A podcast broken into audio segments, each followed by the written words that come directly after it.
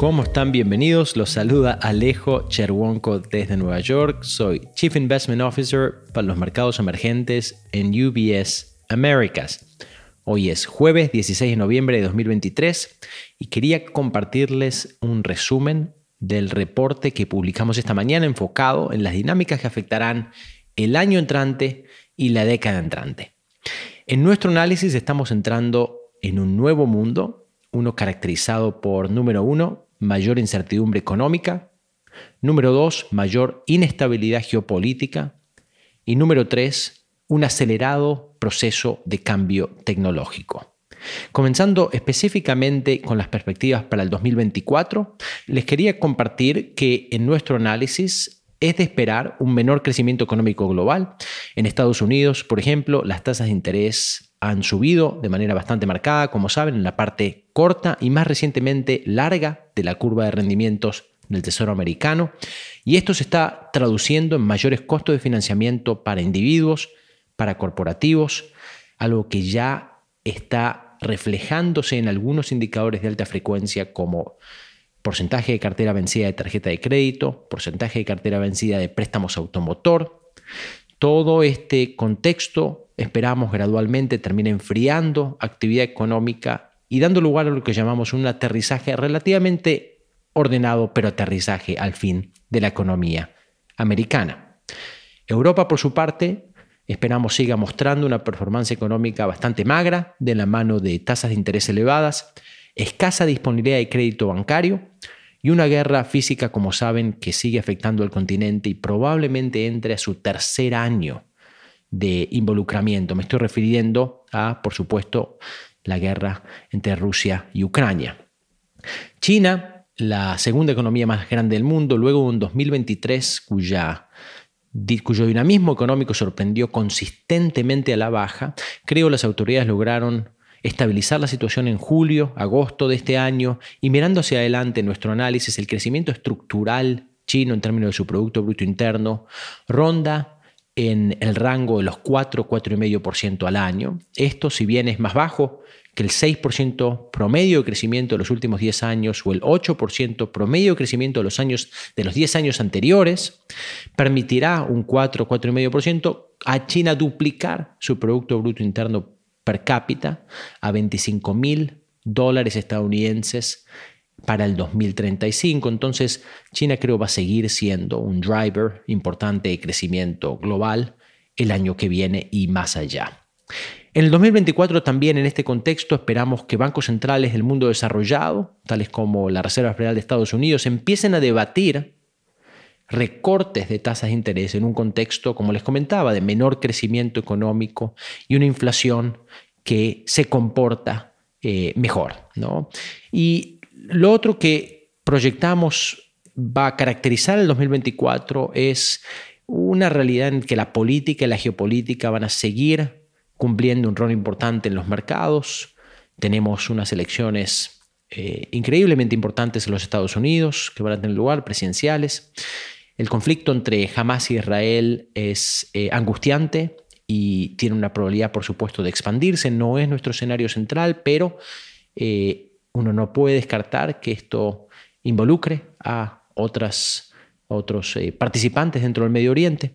Les adelantaba que la guerra entre Rusia y Ucrania, muy probablemente en febrero del 2024, entre en su tercer año de vida, las tensiones entre Estados Unidos y China, eh, van a seguir existiendo. Estamos en un pequeño veranito de la relación bilateral con la visita de Xi Jinping a San Francisco y una buena serie de reuniones con el presidente americano Biden, pero yo no creo que este veranito sea extrapolable y no creo que dure. Hay muchas condiciones subyacentes que nos hacen pensar que las tensiones entre Estados Unidos y China van a seguir relativamente altas en el 2024 y más allá. Con toda esta información, ¿cómo invertir en el 2024? Les diría que a pesar del entorno complejo en lo económico y en lo geopolítico que les describo, y teniendo en cuenta las valuaciones actuales de los distintos activos financieros, nuestras perspectivas de retorno totales, tanto para bonos globales como para acciones globales, son relativamente buenas para el año que viene, aunque recomendamos un foco marcado en calidad. Empezando con más detalle en renta fija, como saben, la renta, les vengo contando en este podcast, ha vuelto a renta fija, ha regresado a la renta fija. Los niveles de tasa de interés suelen ser una buena indicación de retornos futuros en este tipo de activos y creo que hay bastantes oportunidades, bastantes oportunidades para aprovechar eh, dentro del mundo de los bonos que revivió luego de unos 15 años en los que uno no sabía qué hacer con los bonos, dadas las tasas de interés tan bajas que ofrecían. Específicamente les decía enfoque en calidad. Esto quiere decir elegir bonos soberanos, bonos corporativos de grado de inversión. Y si uno quiere extenderse a bonos corporativos grado especulativo, hacerlo con bastante cautela y selectividad, debido a que nuestro análisis en esta parte del ciclo económico lo que se tiene que esperar es una suba de los defaults ¿no? en este tipo de activos. La otra recomendación que tenemos es tratar de extender vencimientos en renta fija de acuerdo a objetivos financieros particulares de cada uno. Esto lo mencionamos debido a que el riesgo de reinversión muy probablemente suba en 2024. Quiero decir, existe la posibilidad de que uno no pueda renovar papel al mismo nivel de tasas que uno colocó hasta hace poco. ¿no? Entonces, extender vencimientos nuevamente de acuerdo a objetivos financieros de cada uno. En lo que se refiere a la renta variable, los retornos totales que nosotros proyectamos para los próximos 12 meses son positivos, aunque modestos en lo que se refiere a los grandes índices de acciones globales. Aquí nuevamente mantenemos un enfoque en calidad. En la renta variable se traduce en la elección de compañías con balances sólidos y con buenos y consistentes retornos sobre capital invertido. Varias de estas compañías están en el sector tecnológico, pero no únicamente hemos desarrollado varios listados de compañías en el que seleccionamos ¿no? de acuerdo a estos factores con este enfoque que les digo en calidad. Veníamos hablando de riesgo geopolítico en el mundo el año que viene y más allá, y hay medidas que los inversores pueden tomar para proteger sus carteras frente a este tipo de riesgos. La primera línea de defensa siempre creo tiene que ser la diversificación geográfica y la diversificación entre tipos de activos, pero además uno puede considerar exposición a ciertas commodities como el petróleo y derivados de este commodity como acciones energéticas. El crudo esperamos trade en un rango de entre 90 y 100 dólares por barril en el 2024. Si las tensiones en el Medio Oriente se agudizan, el precio del crudo podría elevarse por encima de este rango. El oro, por su parte, también viene funcionando bastante bien como hedge frente a riesgos geopolíticos. En nuestra expectativa, el oro puede alcanzar una cotización superior a los 2.100 dólares por onza el año que viene.